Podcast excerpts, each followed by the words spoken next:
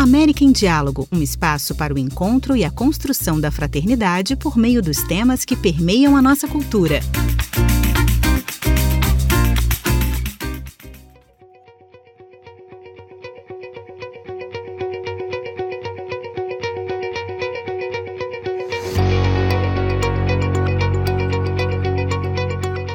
Bem-vindos a um novo episódio do América em Diálogo. Os cientistas lembram que nas últimas seis décadas, Argentina e Uruguai sofreram com as secas. Eles apontam que a maioria desses eventos, incluindo o de 2022, estão vinculados ao fenômeno dos ciclos de oscilação do sul do Pacífico, conhecido como ENSO. É um padrão climático que produz oscilações de temperatura tanto em nível oceânico quanto atmosférico.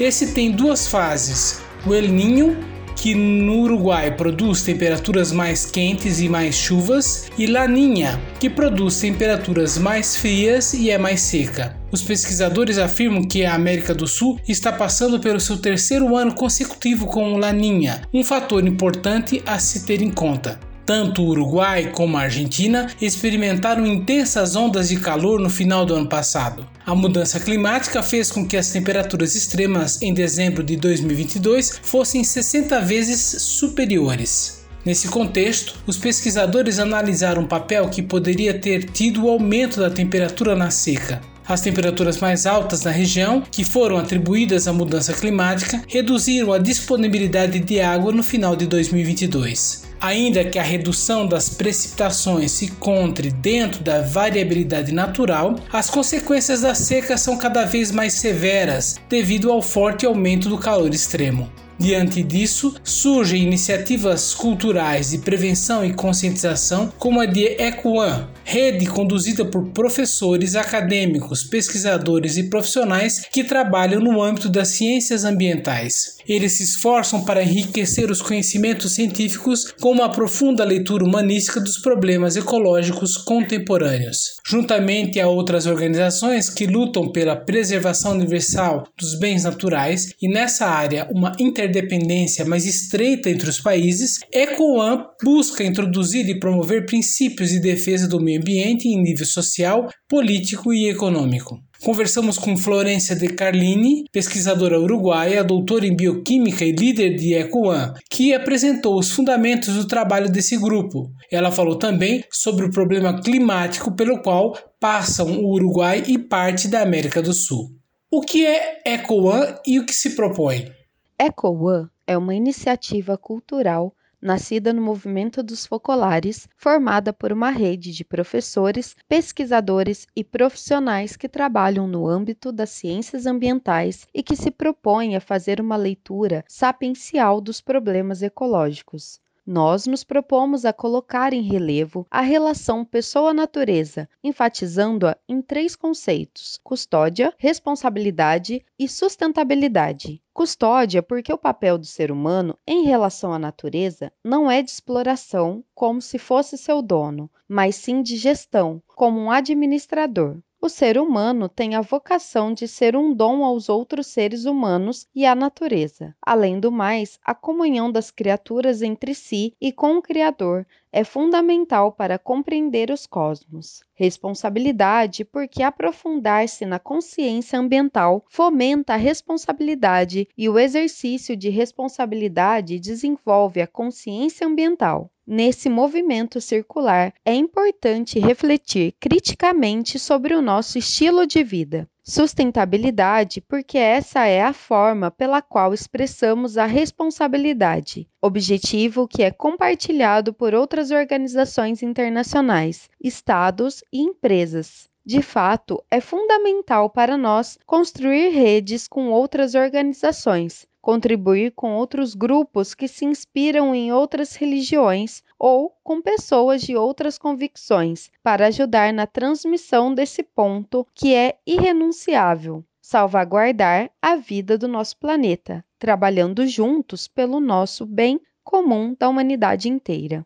Quais você acredita serem as possíveis causas da seca e escassez de água? O que falta ao continente americano diante dessa problemática?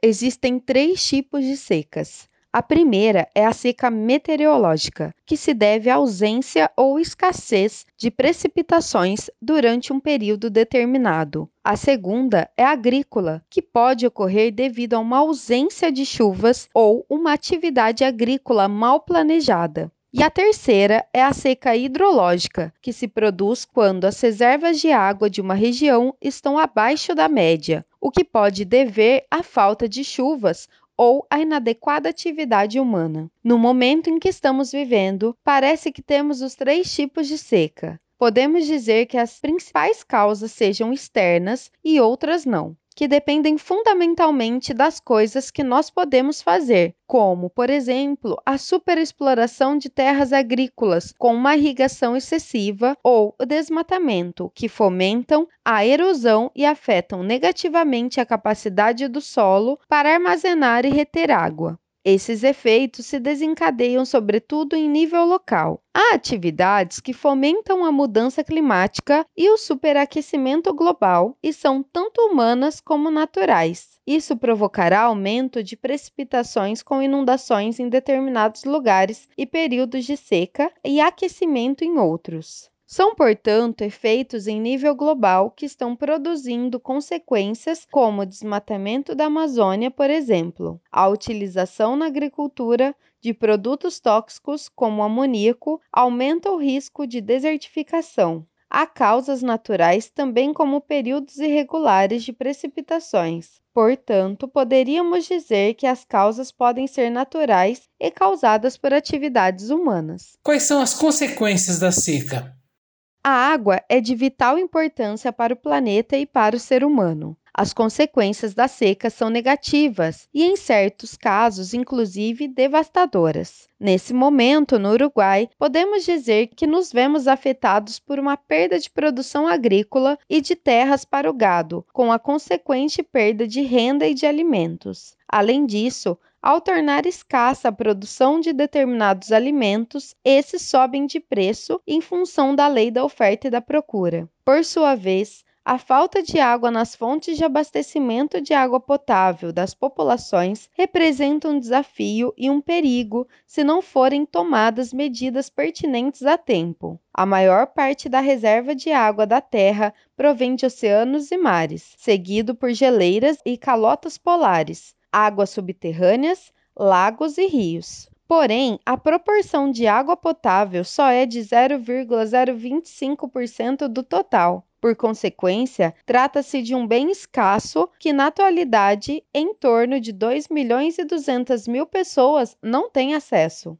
As características da água potável são as que fazem com que essa seja única, apta ao consumo humano, já que não implica risco para a saúde ao estar livre de microorganismos e substâncias tóxicas. A água potável deve ser limpa, incolor, transparente e inodora. Não pode incluir nada em sua composição que possa gerar cheiro. Deve ser insípida, não pode ter sabor. Deve ser livre de contaminantes orgânicos, inorgânicos e radioativos que possam colocar em perigo a saúde. Não deve conter microorganismos patógenos que possam pôr em risco a saúde. Para isso, deve-se realizar análises exaustivas sobre a concentração de bactérias coliformes e outras de origem fecal. No Uruguai, 99% da população urbanizada do país tem acesso à água potável durante as 24 horas do dia, nos 365 dias do ano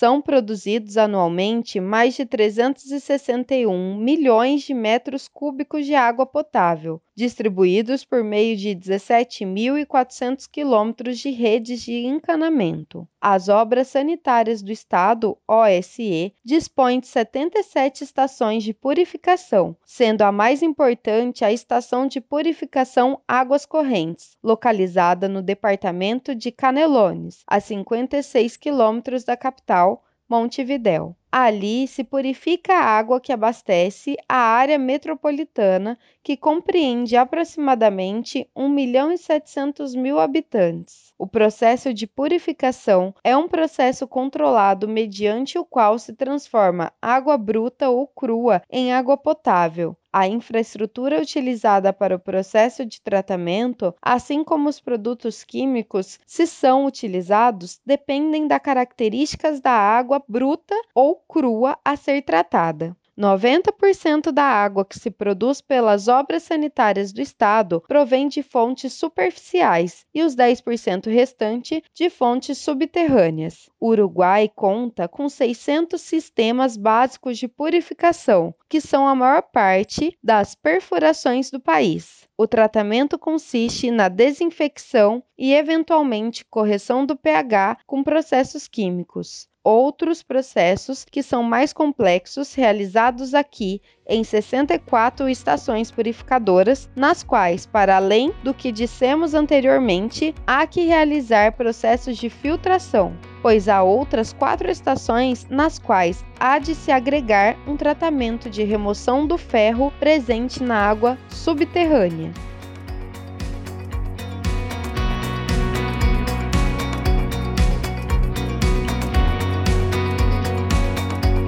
Este foi mais um episódio do América em Diálogo, cuja produção dessa vez foi da equipe uruguaia da revista Cidade Nueva Cone Sul. A versão em português é de Luiz Henrique Marques. Vozes brasileiras: Luiz Henrique Marques e Natália Carioca Scaff.